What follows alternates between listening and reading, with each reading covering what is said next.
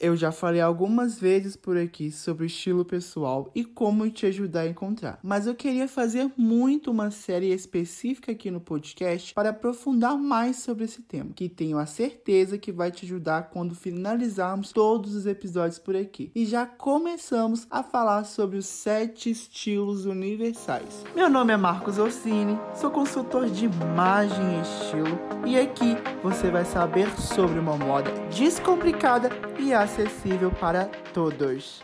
Consultores de estilo, personal stylist, analista de cores são algumas das profissões que usam a teoria dos sete estilos universais criada e difundida pela Alice Parsons e Mimi Doss em seu livro Style Source, A Teoria dos Sete Estilos Universais. O método americano apresenta o estilo primário e o estilo secundário, que vão se complementando. Mas eu te pergunto: é possível você encontrar o seu estilo pessoal sozinho? Eu acredito que sim, e aqui vou estar te ajudando a encontrar. Mas é claro que na consultoria de imagem a gente tem os métodos específicos para estar te orientando neste processo. Segundo o método dos sete estilos universais, nós temos três principais, sendo o primeiro o estilo primário, que é o estilo base, e dois complementar. O estilo primário que sobrepõe a maior parte das ocasiões, como toda sua essência e sua maneira de se expressar. Já no secundário, ele complementa tudo que te expressa no primário.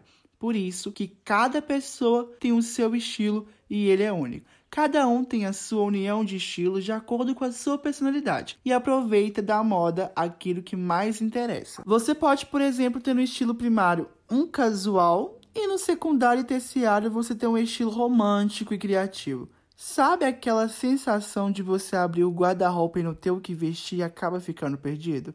Pois bem, você está focado em apenas um estilo e desfocando dos outros. E isso você pode estar ficando carregada demais.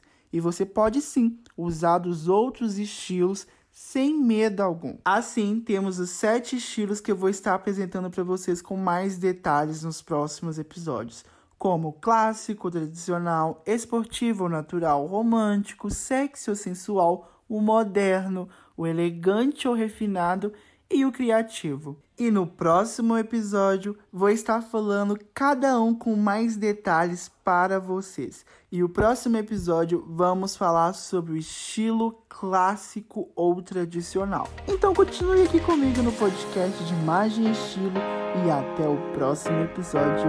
Tchau, tchau.